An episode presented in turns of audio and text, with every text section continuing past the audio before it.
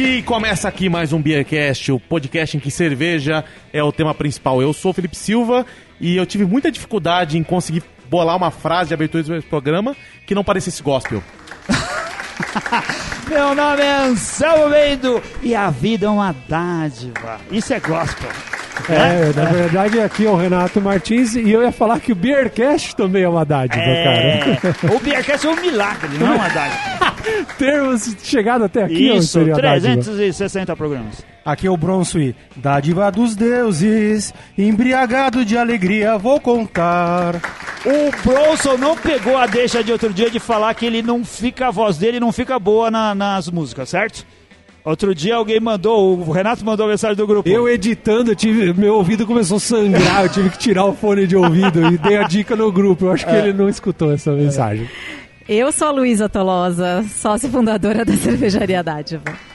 Eu sou o Vitor, Vitor Marinho, cervejeiro, também sou sócio e cervejeiro e cuido das, das receitas lá de todas as produções.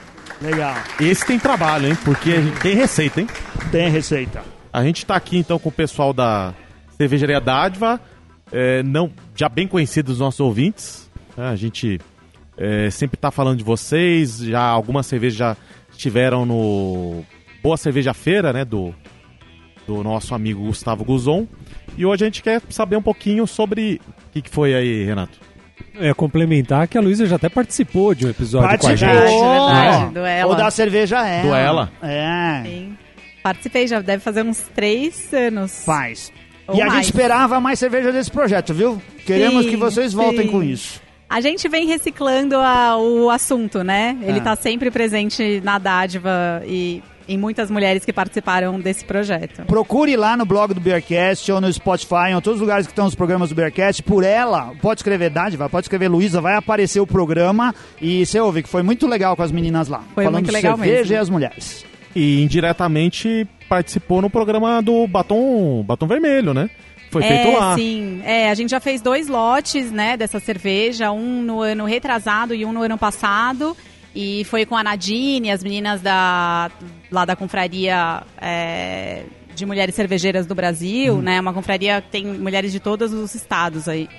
Foi bem legal também, fizemos É, esse projeto. a, a Nadine falou do programa, a gente fez um, um programa, foi praticamente focado no, no Batom Vermelho, e ela falou assim, eu quero ver se eu consigo re- reunir todo mundo pra fazer de novo a segunda, vamos ver se a sai de novo com a dádiva e, e Sim, saiu, saiu, né? saiu no ano Saiu há pouco tempo, uns três meses É, atrás. foi em finalzinho de outubro que a gente soltou a. que ficou pronta aí a cerveja. Ficou bem legal também. Mesma receita, mesmo estilo. E assim, a- a- falando de, de dádiva, a dádiva ela já está consolidada no mercado. É, algumas características, ela mudou a, a percep- a percepção que o mercado tem, do cons- o consumidor tem da dádiva também mudou ao longo do tempo, mas algo que a gente sempre percebeu na dádiva desde o começo é, uma- é um diferencial na organização. A gente sempre comenta aqui, o Anselmo bate muito nessa tecla, de que as cervejarias são desorganizadas, né, Anselmo? Mas sabe o que, que me surpreende mais do que isso? É a gente já tá aí avançando no programa e aí não tá bebendo nada. Coisa que você cobra tanto quando sou eu que tô conduzindo esse negócio. É, onde está- onde está a liturgia? Onde Tá está a Tá liturgia? só? O Vitor teve o trabalho, ele trouxe Não, um, o Vitor- um negócio aqui um negócio cheio de cerveja, ou, ou acondicionada lá no, no negócio térmico e ele tava dizendo pra gente que eram cervejas especiais. O que, Ah, que tem você trouxe de- de já tá adega abrindo pessoal. aí, Vitor? O que, que vai ser agora? Adega que a- pessoal. A primeira cerveja é É. uma cerveja especialíssima nossa, dádiva 3, de 3 anos. É, mês que vem a gente tá completando 6 anos. Seis anos. Então- Você há quanto? Você tá completando quantos anos? Eu, 31. Não, Quer dizer, não, com- nada. é, 5 anos. 5 anos, 5 anos e É, pouquinho tá que eu tô na dádiva. desde o começo quase. É, eu entrei 4, 6 meses depois da abertura da fábrica. Ah, legal, muito bom. Ó, uma cerveja especial pra gente beber, cara. Essa daí muita gente provou? Essa, há 3 anos atrás, acho que muita gente provou. A Ninguém gente fez provou um lote... assim com, com esse envelhecimento. Não, não. Ah. Essa, essa cerveja já sumiu do mercado, deve fazer pelo menos dois anos que sumiu do mercado. Hum. É, é uma cerveja né, que eu acho que ela tá cada vez melhor. Ela tem Brettanomyces, então Bre- Bretan- Brettanomyces ajuda bastante a envelhecer e envelhece super bem. Ah, a Breta E- tá, tá, tá a, a- a um 50 Uau. centímetros de distância, ela já tá Já tá aqui, É. né? saltando. E Olha, tá mesmo. Com certeza. Já deve fazer mais ou menos um ano que eu não tomo ela, então eu também não sei muito bem a evolução dela. Acho que a gente vai ter um, um aprendizado juntos aí. Aí, o, o Yokoji e Guzon, vocês estão perdendo hoje, viu? Porque além da cerveja boa, tem até charuto. O Vitor trouxe um charuto. É, meu, a gente tá cada vez brincando mais com outros públicos, né? É. Porque é, o mercado não vai crescer se a gente continuar fazendo cerveja para Beer Geek, pro 1% ou pro meio por cento. Tudo bem, essas cervejas são super especiais, essas cervejas são para isso. Mas ah, o mercado de cerveja artesanal precisa se comunicar com outros públicos, senão a gente vai continuar correndo atrás do rabo Sim. todos os dias, todas as semanas. Pregar pra convertido, né? Exatamente. E aí é fácil, né? É, mas como que a gente amplia o mercado? A gente tem que se comunicar. É via preço? Também. Mas não só via preço. Né? O mercado consumidor de vinhos, por exemplo, é, não gosta de cerveja, não consome cerveja. Por que, que não gosta de cerveja? Por que, que a cerveja não pode atingir esse público também? Então a gente também brinca de fazer cervejas envelhecidas em barris de vinho ou com elementos do vinho. Legal. O pessoal de charuto, o pessoal de charuto, nenhuma tabacaria tem cerveja artesanal. É. Por que, é que um não tem cerveja pecado, artesanal? hein? A gente já fez programa aqui no Beercast fazendo harmonização de charuto, de charuto. com cerveja. É espetacular, É. é. espetacular, é muito gostoso. Então, por que não fazer uma cerveja para charuto e por que não uma cervejaria ter o seu charuto e propor a harmonização? A gente gosta de brincar com outros públicos, então uma das bebidas que a gente vai tomar daqui a pouquinho é uma cidra. Né? Uma cervejaria pode produzir uma cidra. E, e é isso, a gente quer ampliar é, o mercado consumidor com produtos de outros mercados também. E inspirado sempre em algum elemento, elemento da cerveja. Ó, eu Legal, tô com vamos água na boca brindar, aqui, vamos brindar, vamos brindar pra me falar disso. Aê, saúde! Saúde!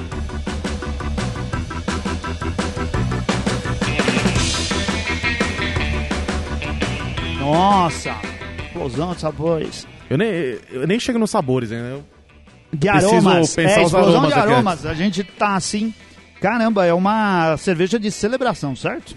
certeza. É, uma, uma cervejinha que, de verdade, tá cada vez melhor. Então quem tem, abra, que tá É. linda ela. Qu- quantas você tem na seu estoque, pessoal? É, acho que mais umas cinco garrafinhas só. Olha aí, então nós estamos num seleto grupo, hein? Eu tenho Mas- zero, então eu vou precisar Olha compartilhar aí. dessa drega. drega. O que, que você achou da cerveja, Bronson? É, Assim, eu, eu sou um fã de envelhecimento de cervejas, né? A gente tá gravando um programa sobre envelhecimento. Aliás, na minha adeguinha que eu tenho em casa, estou envelhecendo é, é, oito rótulos da dádiva. A linha Aldonata e a linha aquela com que, que foi a base de vinho, que era... A Catre. Catre. Então eu tô com a- várias envelhecendo, tá lá, Legal. já tá há dois Fantástico. anos envelhecendo. Eu adoro. E essa aqui exatamente ela mostra o perfil do envelhecimento, né? Então assim, você vê a carbonatação ela, ela tá presente ainda. A, a breta ela tem um ela, ela tem um- um- uma conotação diferente agora. Ela tá mais suave, mas ao mesmo tempo ela tá mais ela tá mais saborosa, né? E assim, no, no fundo, é, o envelhecimento ele traz um- uma forma diferente de você tomar a cerveja. Então, eu- quando você toma uma cerveja envelhecida, o que ela traz de diferente? Ela traz uma coisa que ninguém vai ter, que é aquilo que você fez, você envelheceu, né? Então, realmente estão de parabéns, tá ótima, maravilhosa. O Bronson gosta tanto de envelhecimento que ele tem envelhecido muito bem. Eu, eu não entendi últimos porra anos, né? nenhuma que o Bronson. É coisa de gente envelhecida. É. Não, ele falou bonito. Eu também concordo com o que ele falou, porque eu acho Falou que é bonito, essa falou bonito. complexidade e essa sutileza. Acho que a envelhece- uh, uh, amadureceu super bem nessa Sim. cerveja. Ela Deu uma atenuada legal É, e, a- e eu acho que e tá presente. é isso, é per- totalmente perceptível, mas no, no conjunto da cerveja assim ficou excelente, né? Muito boa. Porra, maravilha. Lindo. O funk, ele, ele ficou mais evidente no, no aroma do que no paladar, né? Ele equilibrou os, os sabores e não dominou a cerveja. É, mas voltando ali, ao- ao- quando nós interrompemos para cumprir com a liturgia, Sim. falando do surgimento da dádiva, de ela, ela ter surgido de, de uma maneira diferente e de uma forma mais organizada, né? Porque muita cervejaria a gente vê que ela, ela nasce da paixão de, de alguém que ama cerveja. Fala assim, eu vou decidir, vou viver meu sonho. Vou montar a cervejaria. E aí tem um marketing despreparado, o marketing muitas vezes é o próprio cervejeiro que, que tá lá abraçando. E a dádiva, ela nasce de um jeito diferente. É isso mesmo, Luísa? É, eu acho que é, a dádiva é, é- eu acho que a é, cerveja é uma paixão conquistada na minha vida, não foi, acho que uma paixão à primeira vista, uma coisa que eu sempre falo muito, é, que é muito desse caminho aí que a gente tem é, percorrido ao longo dos últimos seis anos, né? É, sempre quis ter o meu próprio negócio e aí identifiquei que o mercado de cerveja artesanal tinha ah, um espaço né? E, e foi um pouco por isso que eu comecei a estudar um pouco melhor o assunto e aí acabei decidindo empreender nisso. É, então, claro que assim, foi um caminho super árduo até conseguir de fato entender o que, que era a cerveja artesanal, quem era o público da cerveja, quem era o bebedor, quem era o cervejeiro, né? Como montar tudo isso. É, e a gente foi, é, assim, mudando muitos caminhos e testando uma coisa que dava certo aqui, depois a gente testava outro jeito, dava mais certo, aí não dava certo. Então, quer dizer, esse é um, é um caminho mesmo de muitos desafios, né? E, e mudanças e aprendizados nesse, nesse tempo todo aí dos seis anos. Felizmente estamos vivos aí. E o nesse Vitor entrou mercado. como nessa história? É, eu, né, nessa época que a, que a Lu abriu a cervejaria em 2014, era uma época que eu, eu tinha trabalhado em algumas cervejarias antes, como cervejeiro, como prático, aprendiz. Foi como eu migrei da pane- panelinha para a indústria, né? Eu não cheguei a ser, eu não sou formado, não fiz curso de mestre cervejeiro nem nada. Eu fui da panelinha para a indústria.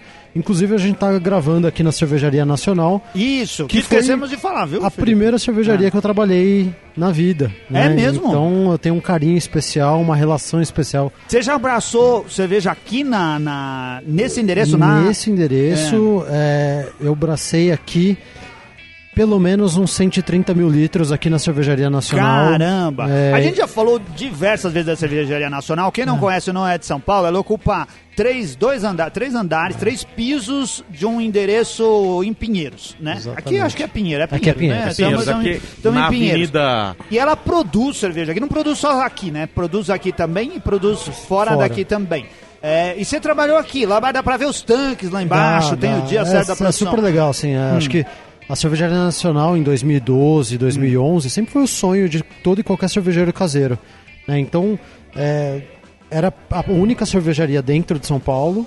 É, todos os cervejeiros caseiros que tinham queriam trabalhar com isso talvez teriam que se mudar, ir para um outro lugar. É, ir para uma outra região do Brasil ou ir para fora do Brasil, até para estudar você tinha uma dificuldade tremenda de, de conseguir estudar. E tinha a cervejaria nacional, com cervejas muito regulares, super gostosas, drinkability alto. E em 2011, 2012, que o mercado estava super começando. E aí eu, acho que muito por sorte, talvez por falta de mão de obra no mercado nessa época, é, eu consegui pular da cerveja caseira para cerveja industrial em 2012, 2011 para 2012. E foi a primeira cervejaria. Passei por algumas outras cervejarias também. É, e aí em 2014 eu ajudei a Lu é, a filtragem e pasteurização de umas cervejas. Foi uma consultoria, Vocês se um auxílio. antes disso? Não, não. A gente conheci- fez um curso É. juntos que a gente não lembrava que a gente É. tinha feito o curso juntos. A gente descobriu. É. Depois eu fiz aquele curso, aí eu também. Ah, então a gente Era Ah, o, fez isso. um que sentava no fundo e o que sentava na frente. É, Exatamente deve isso. ser alguma coisa Com certeza, assim. eu era o do fundão, a É, Luísa eu era era da da primeira frente. Sem dúvida.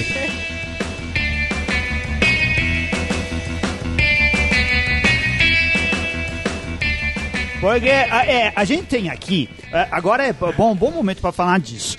É, a gente já tinha conversado com a Luísa e não deu certo. A gente tinha planos aqui de fazer um grande show tipo Silvio Santos, alguma coisa assim, de casais cervejeiros. E vocês iam ser um dos participantes do game show. A gente ainda está pensando em fazer isso e vai convidar vocês. Precisa organizar melhor.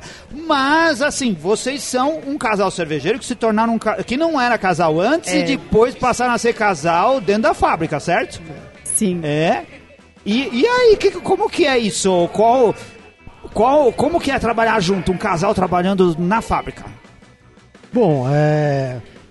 Tem o lado bom da história que a gente tá junto o tempo todo, os É. dois fazendo o que gosta, falando o que gosta. É, Esse pode ser o lado bom, como pode ser o lado ruim também. É isso que eu esse é saber. justamente isso que eu ia falar. Esse também é o lado ruim da história. Porque chega de noite que a gente quer desestressar, a gente continua falando de trabalho, de problema, Eu de todas as dificuldades. Vamos abrir uma cerveja pra desestressar, não? Não, pega o vinho. Não aguento mais uma cerveja. Mas a gente, assim, é, às vezes tem problemas durante o dia e acontece, faz parte. Qual a responsabilidade de cada um no dia a dia? Quando vocês chegam lá para trabalhar, o que, que vocês fazem? Bom, cada um fica em um galpão da fábrica, isso é uma Ah, informação muito importante. isso- então a gente é bom. quase não se vê durante o dia. Assim, a gente se fala muito, óbvio, se encontra em reuniões e tal, mas cada um fica em uma sala a uns 30 metros de distância. É, é uma, é uma distância de segurança. Já é uma distância bem segura. Razoável. É. É. E, bom, o Vitor cuida mais da parte de produção, Hum. criação, é, o que mais? Quer Toda a parte é de. Não, não só de, de criação de dádiva, mas também a gente produz para outras marcas. Sim. Então eu acabo coordenando a produção como um todo é, da fábrica. E é óbvio que sempre dá uns pitacos em outras áreas, né? Mas aí a, a responsabilidade é, do comercial, do administrativo financeiro, do marketing é mais da Luísa. Mas assim, a gente sempre está conversando sobre todas as áreas o dia todo, né? E, e faz parte. É, então eu São, acabo ficando quantos mais com funcionários outra... hoje na Dádiva? Hoje a gente tem 40 pessoas trabalhando conosco. Nossa, é bastante. É hein? bastante gente. É, porque é Bastante. muito mais do que a média de funcionários que tem a maioria das cervejarias do Brasil. Mesmo É. as, as maiores da- das, das cervejarias artesanais, poucas têm 40 funcionários, certo? É, acho que sim. A gente tem uma É. equipe grande de produção e invase, né? Eh, e também temos uma boa equipe do comercial, que é importante. É, em- É. Isso, como do porte de vocês, eu tenho curiosidade de saber quantos departamentos e quantas áreas existem na Dádiva? É, talvez seis É departamentos. organizado? falar quer dizer, seis. é. É, é porque assim, é, É. é diferente de muitas cervejarias do mesmo porte da gente, boa parte das cervejarias terceiriza a distribuição. Sim. Então o cara produz, tem uma pessoa de faturamento lá, emite o lote todo para algum distribuidor, ou né, partes lotes para vários distribuidores do Brasil. É, no nosso caso, não. A gente tem um- uma outra empresa, uma empresa de distribuição, e a gente distribui, além de dádiva, outras marcas também, marcas de cerveja e Essa outras empresa bebidas é de vocês. também. Então, assim, 40 pessoas é tanto a, a- a fábrica quanto a distribuidora. Então, assim, só na área de expedição, por exemplo, são 5 pessoas. Na área de faturamento das duas empresas, são mais 10 pessoas. É, acho que não chega a tudo isso, 8 pessoas. É, aí tem né, recursos humanos, produção, invase, marketing Compras e e comercial. Não tem jurídico. Tá vendo? Não tem Porque jurídico. ninguém É precisa. ninguém precisa de advogado. Ninguém quer advogado, advogado só perto. tipo, Ninguém quer atrapalha. Ele é advogado, por isso não tá Ah, falando dele. entendi. Ele é. o cara que cria problema. Ninguém quer que- gente que cria problema dentro da empresa. Não, mas você sabe que eu vi esses dias, é, mais ou menos isso. É, o cara falou, você atrapalha as minhas soluções. Tá vendo? Tá o cara, vendo? ele teve uma ideia, eu falei, não dá. Terceiriza, Tá terceiriza, não contrata esses caras. É. Não, advogado tem que ser longe mesmo. Para as duas partes é interessante. É, a gente, a gente tem um, um advogado que é meu, meu amigo pessoal há 25 anos e é um cara que, além de consumidor de cervejas especiais, é um cara né, super próximo, um, um grande amigo. E, e aí ele é bem ativo, né? Então ele né, passa de semanas falando com a gente frequentemente. E O além grande- de tudo, É, ele, ele, gosta. ele fica grande- sabendo de tudo Ah. que ocorre pelo profissional, pelo pessoal. Porque de algum jeito ele tá sabendo que tá rolando. A gente Então, gosta de ajuda. misturar as coisas de pessoal e profissional. né? É, A eu gente imagino uma- que seja quase impossível não fazer esse tipo de coisa, né?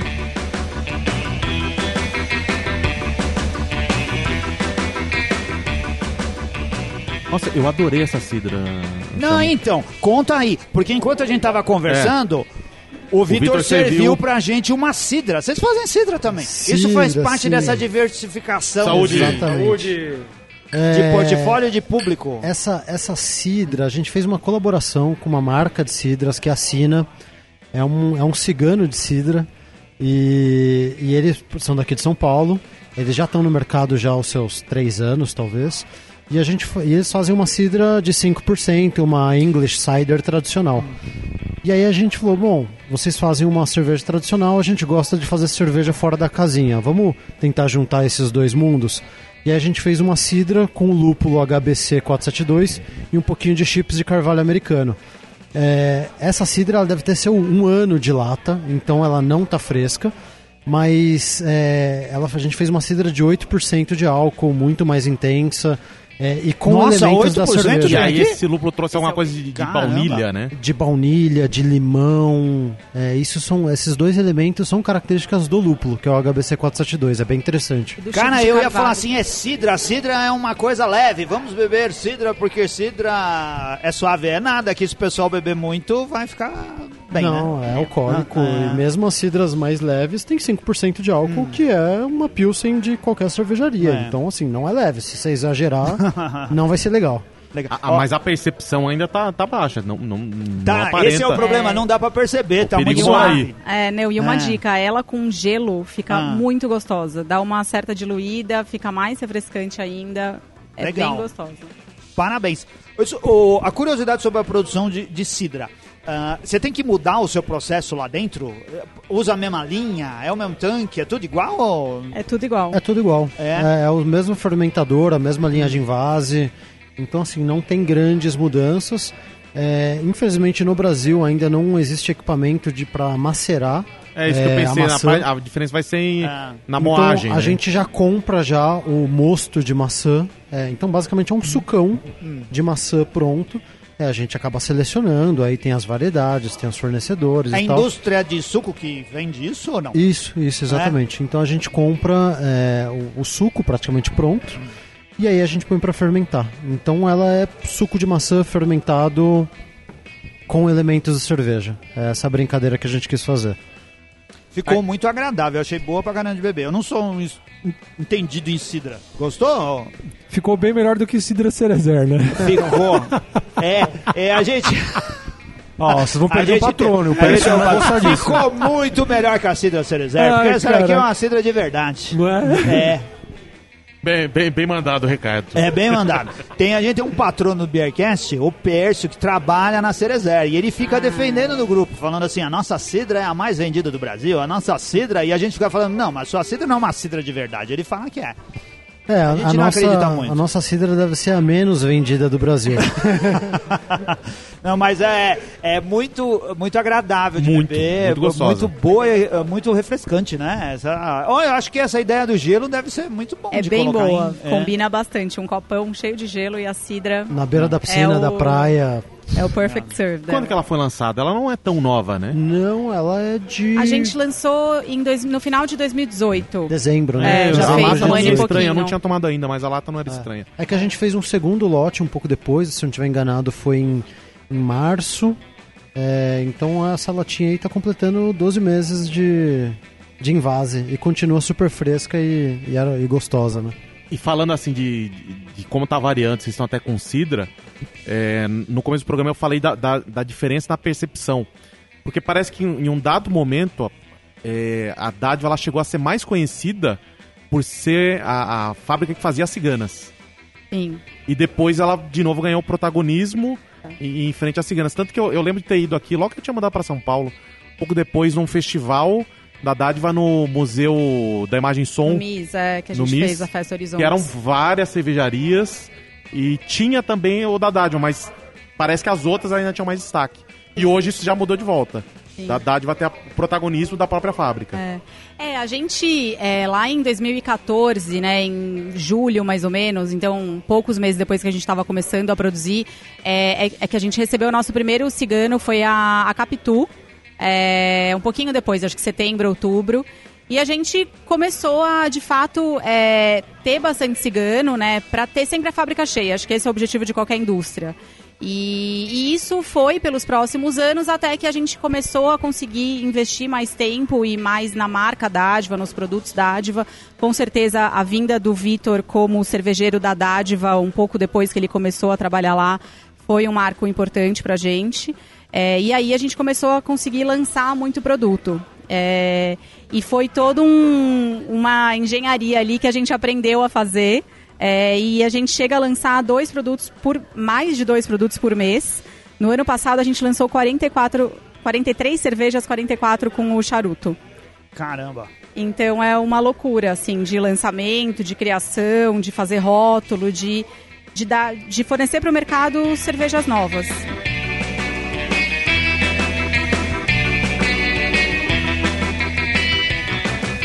Quantos ciganos estão lá com vocês hoje? Vocês produzem mais pra quem? Pra Vixe, Maria, já diminuiu bastante do que foi, já. É, eu acho que já chegaram a ser 16 ciganos, talvez 16 ciganos. É, acho que hoje talvez esteja na- mais ou menos na metade dessa quantidade. É, mas a, a- a- é, antigamente cigano chegou a ser 80, 90% do, do volume e faturamento da empresa. Hoje já não é isso. Assim, hoje a gente já quase inverteu essa, loja, essa lógica. Então, é, hoje o foco mais é dádiva mesmo. A gente tem uma série de parceiros que produzem, a gente distribui, mas é, hoje a gente consegue trabalhar a marca dádiva, os produtos dádiva com muito mais intensidade do que foi há cinco anos atrás. Né? O, eh, quantos, quanto, qual, qual a litragem? Quanto que vocês produzem por mês?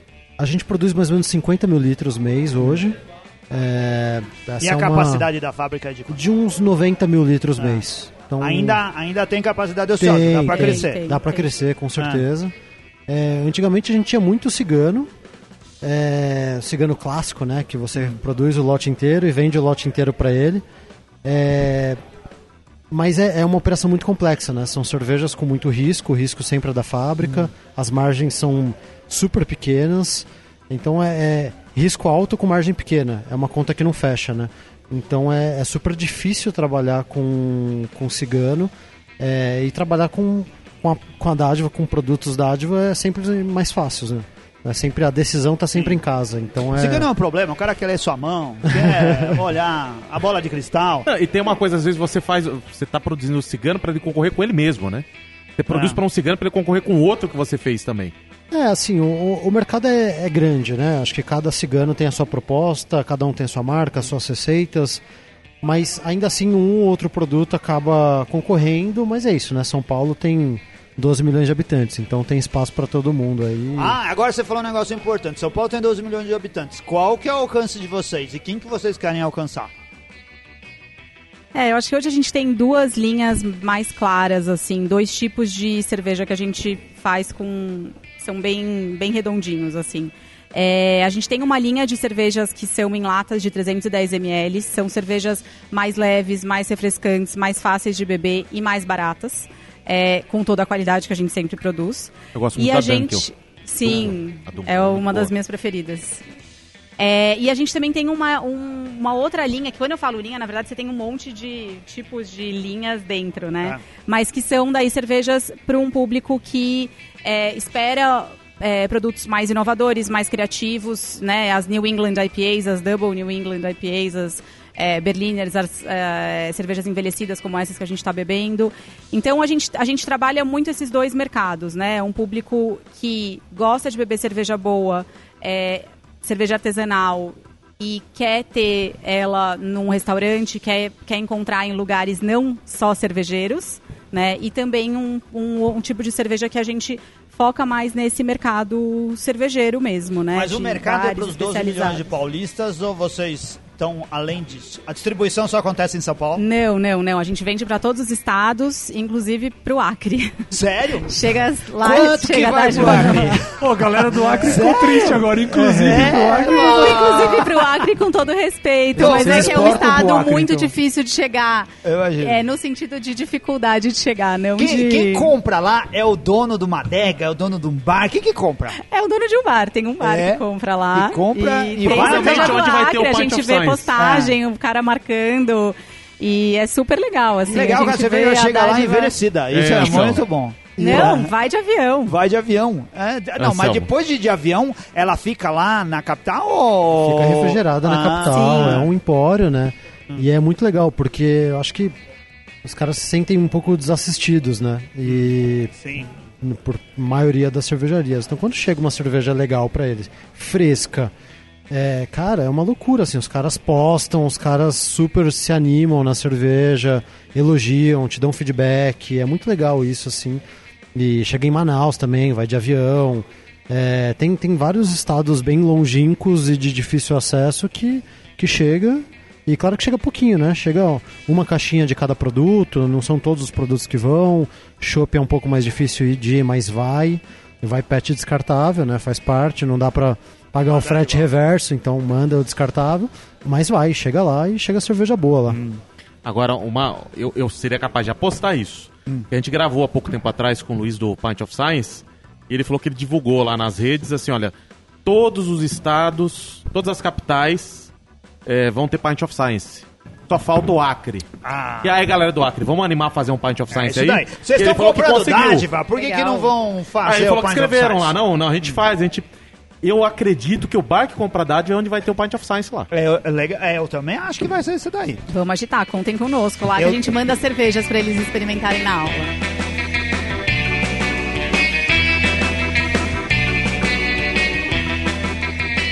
Tô aqui, que é o- tô aqui que empolgadíssimo. É.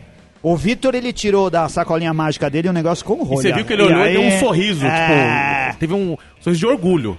É, essa é uma cervejinha super especial. Cervejinha, olha só. É, chama Brewer's Cut. Ah. Brewer's Cut é a nossa linha de sours de barril, né? Cervejas envelhecidas, seis meses, nove meses, 12 meses.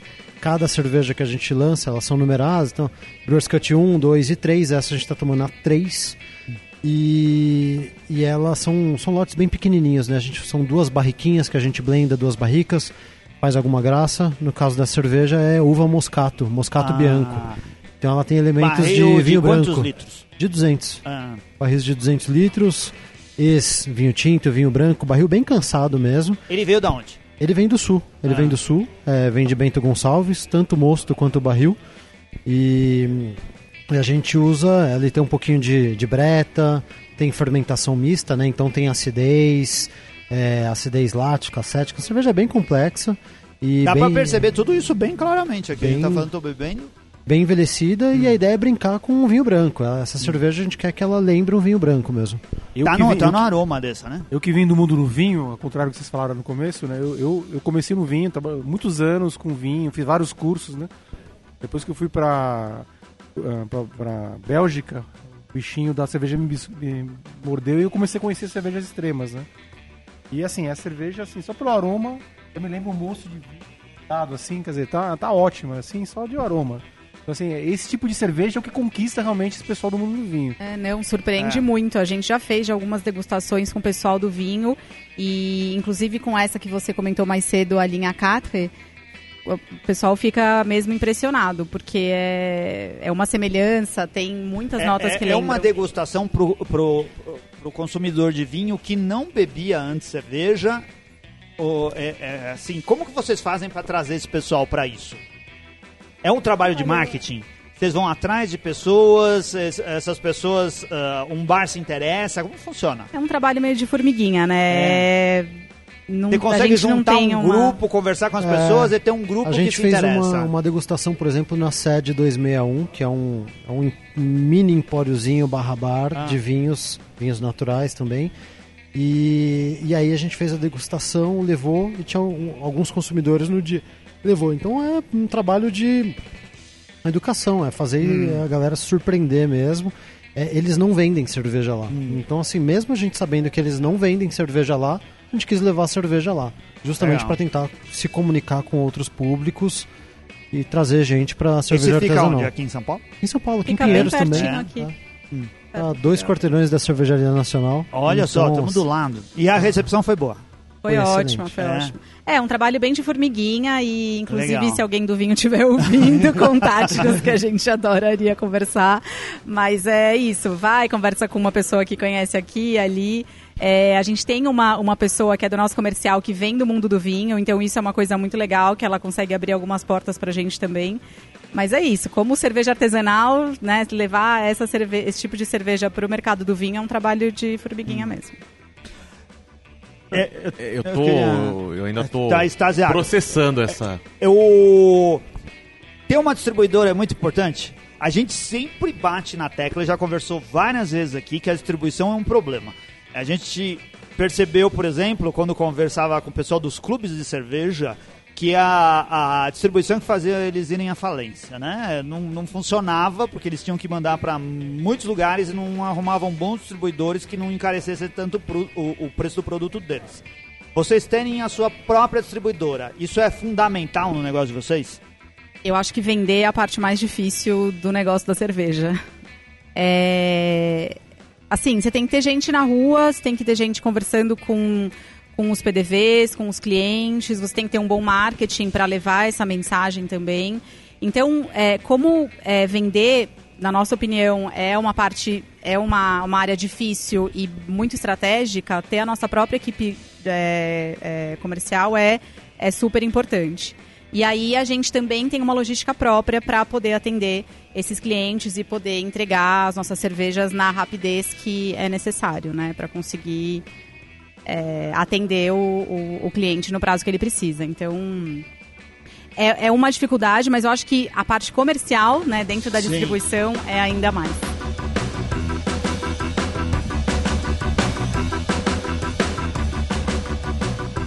Eu vou voltar a falar dessa cerveja aqui. É, a volta a cerveja. 3, vou ter que voltar nela. Uhum. Você sabe o que, que, que ela tá me lembrando? As cervejas que a gente tomou da Coisa Linda. São cervejas aí que tem uma, a parte de fermentação espontânea. Só que é quase. Isso foi replicado sem nenhuma forma de. É só com inoculada, né? É, só com, gente, com cepas que você tinha. A já. gente inocula. É, a própria Coisa Linda também inocula em boa parte das cervejas. É, a gente gosta muito, a gente chama de cerveja de fermentação mista. Por que de cerveja Ah, essa é de fermentação mista. Exatamente. É, por que de cerveja fermentação mista? Porque a gente inocula não só lactobacilos, como acetobacter, pediococcus, bretanomyces, e a gente acaba criando uma cultura dentro da fábrica. Então, algum dia, dois, três anos atrás, é, a gente inoculou isso e a gente acaba reutilizando essas barricas. Então é muito legal. A gente tira uma cerveja sour né, uma cerveja de fermentação mista, e a gente praticamente nem limpa o barril. A gente já coloca mosto por cima. Então isso vai gerando, e óbvio que tem um pouco de um quê de fermentação mista, não, não há dúvida nenhuma. Sempre trabalhar com, com barrica de carvalho, é, você está suscetível a, a pegar bactérias controle, e né? leveduras é. que sejam presentes no ar, assim. E o pessoal do mundo do vinho soca conservante para inibir esse, esse, tipo de crescimento. A gente não faz isso. Então, quer dizer, o que tiver ali presente na madeira, que basicamente é Brettanomyces e, e mais um monte de bactéria, vai trabalhar. E vai dar muita complexidade.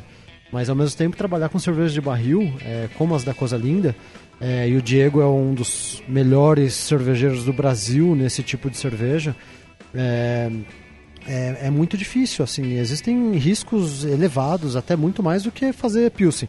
Né? Porque de fato, não é toda barrica que fica legal. Tem barricas que ficam muito acéticas, tem barricas que oxidam. Então, assim, é um trabalho é, frequente de prova mesmo, é, de entender o momento. E quando tem uma barrica que está no ponto, você tem que tirar. Você não pode deixar uma semana a mais, senão você vai perder o produto.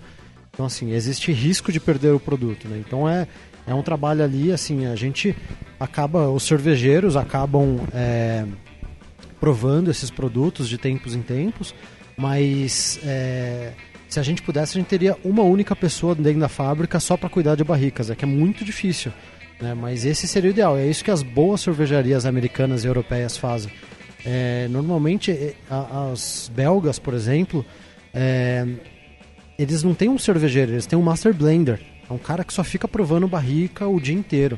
Esse trabalho é maravilhoso. Isso é uma arte, sem dúvida. E essa cerveja Brewers Cut 3, ou toda a linha da, da, da linha Brewers Cut, é, tem muito desse, desses elementos belgas que é a minha grande inspiração. assim É o que eu acho mais bonito dentro de cerveja artesanal. O que me dá muito prazer de fazer é isso. Então essas cervejas são o, é, né, o, o ápice para mim como cervejeiro é, é fazer esse tipo de cerveja e ter um resultado positivo. Né? Depois de ali de 8 meses, 12 meses, teve cervejas nossas até com 15 meses, saiu um resultado positivo. Então isso é, um, isso é muito legal mesmo. Sabor, aroma lindo e cara, esse, esse, esse lance seco que ela, que ela dá no final do gole assim é maravilhoso, né? Cara, eu percebi, eu percebi que na garrafa tinha sobrado um tanto de cerveja. E em vez de dividir com os meus amigos, eu coloquei tudo, tudo, no meu copo. E eu não estou arrependido disso. É isso que eu queria dizer. Agora, o... uma outra coisa. Hum a Dádiva ela tem uma linha muito grande, né? Falou que só ano passado foram mais de 40, 43, 43 lançamentos. E a gente percebe, algumas cervejarias têm umas cervejas boas, só que tem que ser descontinuada porque a, a saída não é grande. Ele até falou de um estilo que não é muito popular, né? Que é o Dunkel.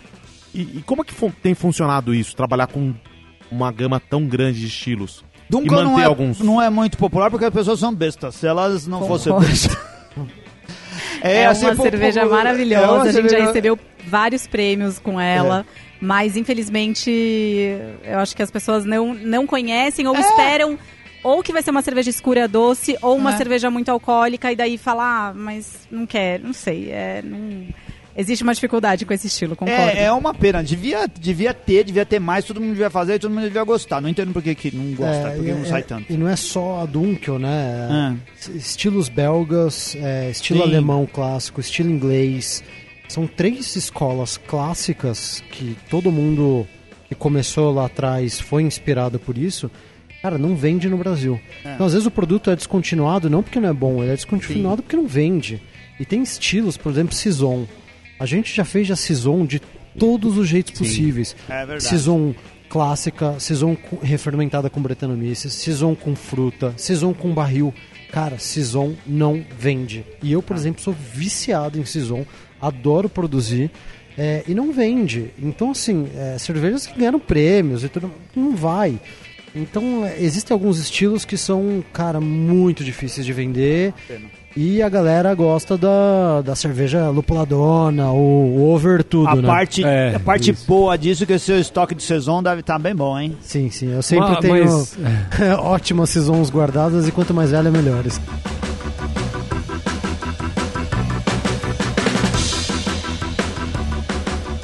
Uma coisa que a Luísa comentou e uma coisa que a gente já falava no Beercast há um tempo atrás era o quanto as cervejarias vão lançar coisas novas pro público ou vai vai vir daquele negócio do clássico que que que faz o cara saber que ele vai sempre tomar aquela cerveja boa daquele jeito naquela cervejaria, sabe assim?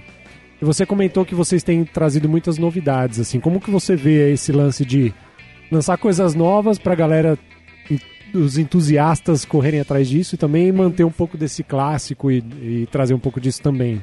É, eu acho que assim, é, a gente já teve poucas cervejas de linha, né? E aí de linha, quando eu digo, são cervejas que a gente mantém sempre em Aham. estoque. É, e hoje a gente tem até que uma quantidade razoável. A gente tem aí umas 10 cervejas que a gente tem sempre em estoque. E duas delas é, são cervejas mais intensas. Uma delas é a Pink Lemonade e a outra é a Heartbeat. E a Heartbeat é uma cerveja, uma double IPA, super cara, é, assim, cara, muito cara, muito mais cara até de produzir do que o quanto chega no mercado. A gente gosta, a gente faz de tudo para chegar menos cara. É, a gente já fez ela com lúpulo em flor, com lúpulo em pellet, enfim. A gente chegou agora numa nova fórmula dela que tá muito, muito bacana. É, então, assim, quando a gente vê essas cervejas é, sendo pedidas sempre, a gente fica feliz, porque fala, bom, que bom que as pessoas é, então, em algum momento, optam pelo caminho certo, né? Eu quero beber uma boa Double IPA, eu sei que a Heartbeat vai me dar isso. Eu fui intimado a comprar já duas latas de Pink Lemonade, a, Maravilhosa. a dois, né? A Double. A Double Pink vai sair... É, não, já me Já- marcaram já. Sim, é, já Aí me falaram, eu quero. Aí minha irmã veio do lado assim, eu também. Eu já tenho duas. Eu falei, já são três latas. Já separa lá. Sim. Não, e é muito legal, porque a Pink é, é o ano todo, não é uma cerveja só de verão, como a gente até achou que fosse. A gente falou, ah, então tá bom, o pessoal gosta de Pink, mas acho que vai ser só no verão. Não, chegou julho, o pessoal pedindo Pink. Então isso é muito legal, só pra te responder, é quando as pessoas continuam pedindo cervejas que são... Né, não são... ou espera que seja É, a sazonal? gente acha que ah, vai, ser um, vai ser um lote, vai ser um dois, mas não vai se repetir. Mas com certeza a gente, a gente lança muita novidade, entende que o mercado precisa disso. Mas claro que quando você consegue criar a marca, né, esse guarda-chuva forte, é, as pessoas sabem que se forem naquela marca é um caminho mais, mais seguro, né? Sim, é novidade, sim, mas é. um é. caminho mais seguro. Acho que esse é o trabalho de fazer uma marca mesmo. É, voltando na, na- é, O assunto tá falando dos lançamentos. Estamos falando do- do- daqueles estilos que vendiam menos. E é uma discussão que a gente já teve muito aqui é, da questão do, do ovo e da galinha. É, onde que tá o problema para alguns estilos não venderem? Ficar muito focado no, no lupulado ou na RIS? É, é o consumidor que não consome ou ele não tem a chance de conhecer porque pouca gente produz? Acho que assim, é... antigamente mais cervejarias produziam estilos clássicos. né? Então, praticamente todas as cervejarias é, do Brasil faziam estilos clássicos. Dry Hopping, por exemplo, acho que a primeira cervejaria do Brasil a talvez fazer um Dry Hopping tenha sido 2012, 2013. Antes você não tinha nem técnica, você não, sabia fazer, os equipamentos não comportavam isso. Então as IPAs eram antigas, clássicas, com bastante amargor rasgado, é, uma base de malte intensa para tentar dar sustentação. É, e não só isso, outros estilos. Então todo mundo fazia é, esses estilos mais clássicos. Mas assim, ao- aos poucos o público foi é, pedindo mesmo essas inovações. Óbvio que acompanhado por esse mercado americano, o paladar do brasileiro ele é muito influenciado pelos Estados Unidos como um todo. É, acho que não só em cerveja, mas o paladar é, alimentar como um todo, assim, é, é bem influenciado. Ele tem esse lance meio que paladar infantil, assim, de querer É. o extremo, o doce, Isso é pra É. você, viu, Felipe? Bacon, bacon, chocolate, extremo, salgado. salgado, batata frita. É bom também. Coxinha, é você. Eu não De vez em quando. Ah, não come, tá bom. Juro que eu não como essas coisas. E hoje é muito interessante porque a gente, é, a gente tem demanda dos PDVs. né? Então, assim, óbvio que o PDV não, não fala é, da noite pro dia que ele tá com vontade de uma novidade, senão ele vai ficar estocado até não aguentar mais. Ele tem essa demanda porque o público pede isso. Então, acho que entrou num ciclo vicioso. A gente não sabe se é vicioso ou virtuoso, mas é um ciclo que, que se retroalimenta ali, que você precisa do lançamento, se você não faz lançamento, as vendas caem, tanto no bar, quanto na, na distribuição, quanto na produção. Então você acaba precisando disso. Hoje os, os bares demandam novidades, é, o público demanda novidade. é, e é uma coisa que é, é muito bom para o cervejeiro, porque a gente está sempre se desafiando a fazer coisas novas, então é, é aprendizado diário, isso é muito bom. É, então, às vezes é- eu tenho vontade, eu quero fazer aquele estilo. Por exemplo, eu fiz recentemente Grisette. Grisette é um estilo morto que quase não existe no Brasil. A gente fez recentemente um- uma Grisette, que é uma Session Saison. Né? Já que Saison não vende, faz uma Grisette. Pra ver se, se tem. Então a gente acaba se desafiando, porque eu também quero fazer coisas novas. Quantos Então, litros dá pra fazer de uma grisette? A gente faz o nosso lote padrão né, de cervejas regulares que vão para tanque de inox, né? É 2 mil litros. Esse é o nosso lote padrão. Aí as cervejas de barril, como são a cada barrica são 200 litrinhos, a gente junta ali duas, duas barriquinhas, faz um blend e aí faz um vaso. Então a cerveja de barril a gente faz lotes menores, as cervejas regulares é, aí são lotes maiores. Né? Deu pra Dois- vender tudo? Ainda estamos. E teve na, ela estava lá no Slowbril, né? Eu Exatamente. tomei no, no Slowbril. É, e assim, é uma cerveja com, com lúpulo Nelson Sauvin, que é um lúpulo Caríssimo. conhecido, desejado, caro. E mas é um estilo difícil, é um estilo que é, ainda fa- né, não é todo mundo que conhece o que é. Ainda que Saison é uma- um estilo que eu acho que as pessoas já ouviram falar mais, né? Eu acho que a primeira grisete que eu tomei não faz nem dois anos. Ah, é. Sim. E é algo muito difícil de encontrar.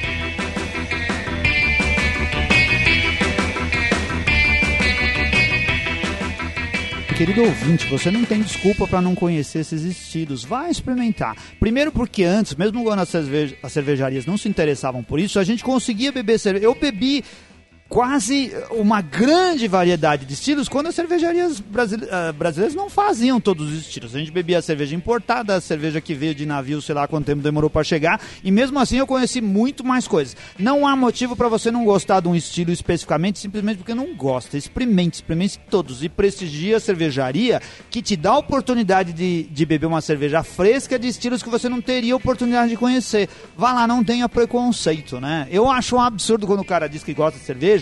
Eu gosto de cerveja, mas não gosto desses 68 estilos aí. Como não gosta? Como não gosta? Não, não existe isso. É como dizer o, o chefe de cozinha.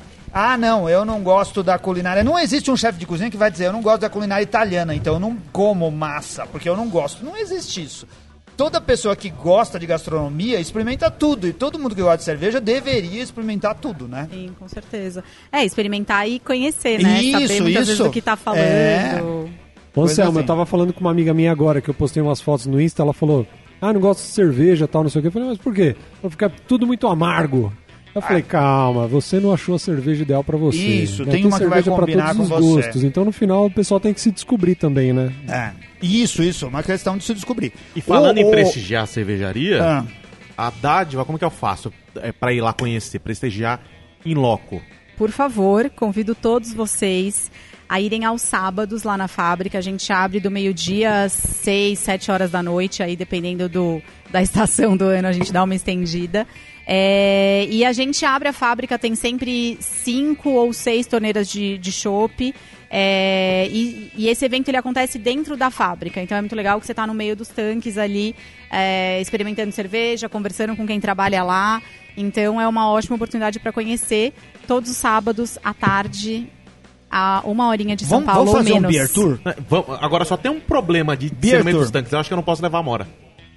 Como Aí não pode levar cachorro, né? Pode, Pode? Não, não entra na fábrica, Não entra mas lá. pode ficar na parte de Ah, tá. fora Amarra e ela lá no poste. dá sim. É, É, a tem gente- uma nós cachorra somos pet cervejeira. friendly. Ela já A foi gente deixa nove, você nove cervejarias. junto com ela lá Ah, no já lado de completou a fora. décima. O, enquanto a gente tá falando, é, o Vitor serviu aqui pra gente uma Dark Sour com Blueberry. É isso? Eu tô lendo aqui. É, uma cerveja, outra cerveja especialíssima também, envelhecida em barril de carvalho. É, essa cerveja, a base da cerveja, a Dark Sour, a gente ganhou o Best of the Show em Blumenau em 2018. Pra gente foi o, né, o nosso prêmio máximo até hoje, foi super bacana. A dádiva tem acho que 23, 24 prêmios.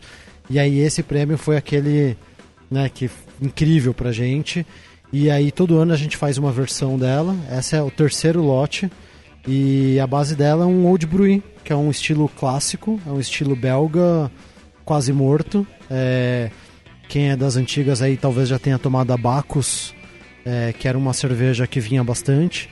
Aí tem pequenas, é, um estilo muito semelhante, que é Flanders Red Ale, Flanders Brown Ale, que tem a Duchesse de Bourgogne, é, Rodenbach, que são cervejas maravilhosas também. E então a gente tem essa, essa cerveja que é um estilo belga clássico, é, old school, que é ácido também, envelhecido. Que essa versão a gente fez ela com blueberries, então tem mirtilos frescos bem vivos no aroma e no sabor, tá bem legal ela. Dá pra perceber bastante isso. E eu vou ver se sobrou na garrafa pra colocar todo aqui no meu copo. Não, Ah, não, não, não. Pera aí, pera aí. Deixa. Alguém, ó. Sobrou aqui, ó. Deixa longe do Anselmo, Tô que senão vai brincando. ficar sem. Tô brincando. Tá eu, eu brincando? tenho- Eu vi a brincadeira no último copo.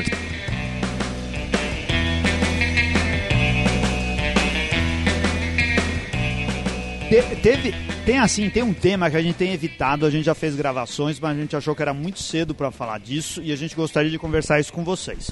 Ah, no dia dessa gravação, o caso da Baker lá em Belo Horizonte ainda está inconclusivo. Ah, ainda não se sabe qual foi o motivo da contaminação e o que levou isso chegar ao consumidor. Só pra contextualizar, Ah. início de fevereiro de 2020. Isso. Como que isso atingiu vocês? Olha, é, muitas pessoas já me perguntaram isso. É, a gente não, assim, né, resultados bem concretos mesmo. A gente não, não percebeu nenhum, é, nenhuma, nenhum- é, nenhuma redução, nenhum impacto nas vendas, tá? É, isso, esse, isso era uma questão, era um medo, né, um receio de que pudesse acontecer, de que houvesse alguma generalização do aspecto da cerveja artesanal. Isso não ocorreu. É, houve muitas perguntas, muitas dúvidas por parte de clientes, inclusive clientes que vão aos sábados lá no Dádiva to Go, lá na fábrica. É, e claro que assuntos né, no mercado e de donos de bares, etc. Então a gente tem sido muito questionado se a gente utiliza esses, é, esses produtos que estão aí sendo discutidos. É, mas na prática, em vendas, felizmente a gente não, não percebeu. Há uma pergunta, né? Há uma dúvida. Eu acho que isso é um cuidado aí que a gente precisa, um assunto que a gente tem que ver como é que vai andar. Como que vocês encaram que isso vai afetar o mercado? O, o que, que vocês acham que vai acontecer quando um problema desse acontece? Sim, o, o MAPA, que é o órgão que fiscaliza todas as cervejarias do Brasil, né, que é o Ministério da Agricultura, é, ele costuma ser bem ativo. Ele não é um, um órgão omisso nem nada do gênero. Ele, óbvio que ele vai muito atrás quando tem denúncia, é, mas ele, por exemplo, ele visita a fábrica todo, todo ano. Todo ano eles passam lá, é, a gente sempre pede alteração, uma ampliação, troca é, o desenho da fábrica, eles sempre estão lá e sempre conversando. É, então eles são bem ativos na fiscalização, tá? É, eu acho que existe uma tendência sim de intensificar é, fiscalização, mas eu acho que isso não vai ser um problema para cervejarias, porque é, todas as cervejarias, até porque o líquido que foi que era utilizado, seja o monoetileno glicol, seja o dietileno glicol, ele não é irregular, ele não é ilegal. Então, é, ele inclusive é indicado pelo fabricante de equipamento, né, do Schiller, que é o fabricante que, que gera esse líquido refrigerante dos fermentadores, ele é indicado utilizar o dietileno glicol. Então ele não é proibido. Então nenhuma cervejaria do Brasil que usa ou que não usa está irregular. Então acho que assim, talvez aumente a fiscalização, mas eu não acredito que isso seja um problema para as cervejarias, que todas estão montadas, é, estruturadas dentro da lei. É, pode ser que eles solicitem outros tipos de controle. E aí isso talvez as cervejarias tenham que se adequar, isso pode ter custos envolvidos, por vezes custos altos, e para cervejarias muito pequenas talvez sofram com isso. Até hoje isso não aconteceu. Vocês não foram obrigados a fazer nenhuma adequação. Não, ainda não. Ah, o que eu acho que nós, é, fábricas de cerveja, precisamos é, é, nos, nos comunicar né, e, e- e- e nos organizar é para a gente é, identificar se é necessário a gente é, fazer algum tipo de, de, de campanha de conscientização né, sobre toda a segurança que a cerveja artesanal, que é produzida em micro cervejarias, passa para poder chegar até o cliente final. Então, acho que é, isso é, é um assunto que a gente está de olho, né? E acho que talvez seja uma organização importante que as fábricas vão precisar ter para que não haja dúvida sobre a segurança do produto que a gente está vendendo. Se é que isso vai ser. Posto em É, xeque, é, né? Porque é. ap- aparentemente. não existe nenhuma ficou- conclusão. A, a então... questão ela, ela ficou na Baker, né? Pro, pro grande público. Eu também não. É. E, e também não é conclusivo o problema, Sim. né? Então, É. assim, até o É, momento. Até o momento da gravação a gente desse não programa, sabe. a gente ainda não, É. não tem nenhuma Não sabe o que conclusão. aconteceu, E né? aí a gente é, pode ser, tem várias teorias malucas aí sobre o problema. Pode ser um problema da fábrica, pode ser um problema do fornecedor, pode Fornecedor, ser é, né, outras coisas que é melhor até não citar, É, mas tem tem, muitas outras variáveis ainda, aí. né? É, mas são Então, cuidados assim- que a gente tem que ter e ficar de olho, né? se- E, por incrível que pareça, o mercado americano, que é uma coisa legal, que eu acho que vale a pena a gente se espelhar nesse caso, é, eles é, utilizam somente três ingredientes para líquidos refrigerantes de fermentadores, que é etanol, água ou o propileno glicol. O propileno glicol é um tipo de glicol de grau alimentício. Ele é extremamente caro, assim como os demais.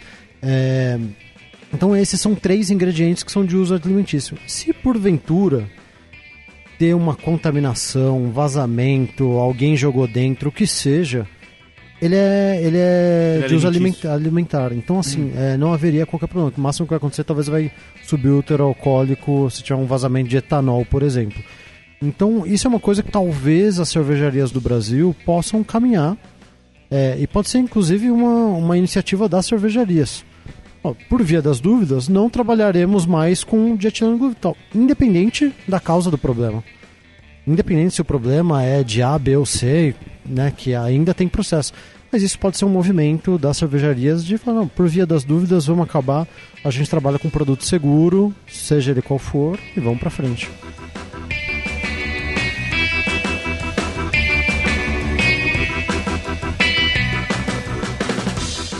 Aí, papo interessante. Papo interessante que só aconteceu por causa de quem, Renato? Esse papo só acontece por causa dos patronos, né? Nossos queridos patronos. A gente quer deixar um abraço aqui pro Alex do Nascimento. Eu quero ver se você vai ser rápido o suficiente como você cobra de quem fala Não, isso já daí. cortou. Peraí, começa a cronometrar agora então.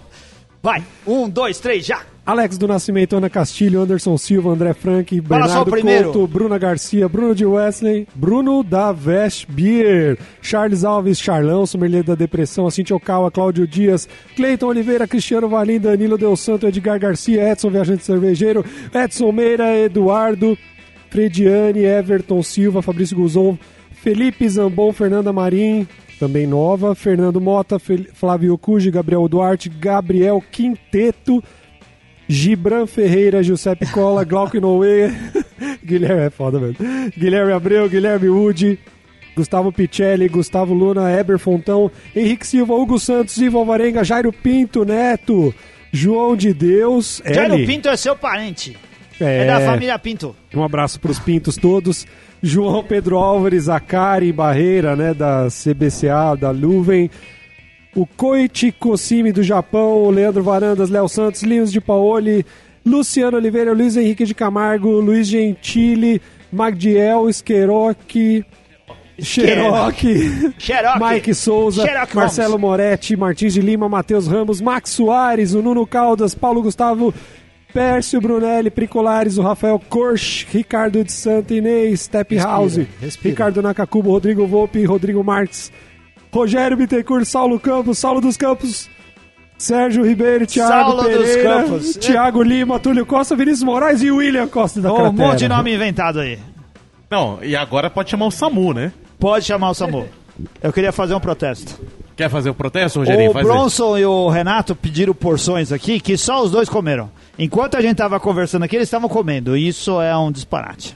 Pronto, já Você bebeu O uma Felipe, o cerveja- Felipe comeu metade de tudo. Você comeu É. uma ce- tomou uma cerveja raríssima sozinho aí, ô Estamos aqui. Olha aí, ó, sobrou cerveja e o Vitor, com bom senso, colocou tudo no meu copo. Muito obrigado. Vitor, muito obrigado pela presença. Obrigada. Luísa. Gente, Foi muito bom ter Muito obrigado, bacana o papo. Obrigado mesmo aí pelo convite. Espero que tenham gostado aí das cervejas. Eu queria dar um recado, aproveitar. É, no, dia, no dia 4 de abril, a gente vai fazer a nossa festa de seis anos lá na Ah. fábrica. Então convido todos, uma festa aberta, entrada franca, é só chegar. Vai ter muito shopping conectado, vai ter banda, vai ter food truck, vai ser incrível. Convido todos para irem comemorar com a gente. Legal, Dia- muito obrigado. E vai ter cerveja nova também sendo lançada, de seis anos. Eu tinha uma 6 de pergunta que eu não fiz, uma pergunta rápida. 4 de abril, 4 de um abril. sábado. Nosso tempo estourou, mas deixa eu perguntar. Vocês já são reconhecidos como uma cervejaria paulista? Paulista, sim. Paulistana, N- não. Não, assim, no Brasil, no Brasil, no Brasil. Assim, é porque a gente reconhece outras cervejas. A gente sabe que a Boa de Brown é do Paraná, a gente sabe que a Dom é do Paraná, a gente sabe que a Coisa Linda é lá de Santa Catarina. A Dádiva já é uma cervejaria de São Paulo? Sim, Sim. sim, é, somos. isso é bem claro para as pessoas? sim, sim, com ah, certeza. legal. Isso- Não, assim, é porque como a gente tá aqui em São Paulo, a gente não consegue perceber se as Ah, outras sim. pessoas percebem. Vocês percebem? Eu fico feliz, Olha, porque eu acho que a gente precisa sim. Todas ter... as vezes que a gente vai pra festival em outros estados, é, a gente faz bastante o mundial no Rio. E o pessoal sempre sabe que a que gente é de São Paulo. Ah, que legal. É Porque muito, o, o paulista é meio desgraçado. O cara de Santa Catarina adora falar, ah, essa cervejaria é do meu estado. O pessoal do Paraná também fala, ah, é a minha cervejaria é do meu estado. Mas o paulista não fala, e eu acho que precisava falar. Legal que as pessoas tenham essa percepção. Percepção. Você fica falando pra mim assim, ó, olha o Ah, tempo, é, olha o é, tempo, olha o tempo. Aí a hora ele fala assim, agora fazer. encerra. Eu falei, agora vai encerrar. Aí É assim, então, mas eu só tenho mais uma pergunta. É a terceira e última pergunta que É, você fez. terceira, muito obrigado, vocês foram muito simpáticos e espero que vocês topem vir no show de calouros pra casais cervejeiros, tá? Pode Que deixar, a gente vai começar a treinar. Vai se preocupando com as perguntas aí, que a gente tem umas coisas cabeludas Fazer pra uma gincana, perguntar. uma gincana. É uma gincana, vai ser muito legal. Obrigado, Luísa. Obrigada obrigado. Vitor. Muito obrigado, Selma. Grande abraço. E até a próxima. Espero que vocês venham de Grande abraço, até a próxima. Valeu! job! job!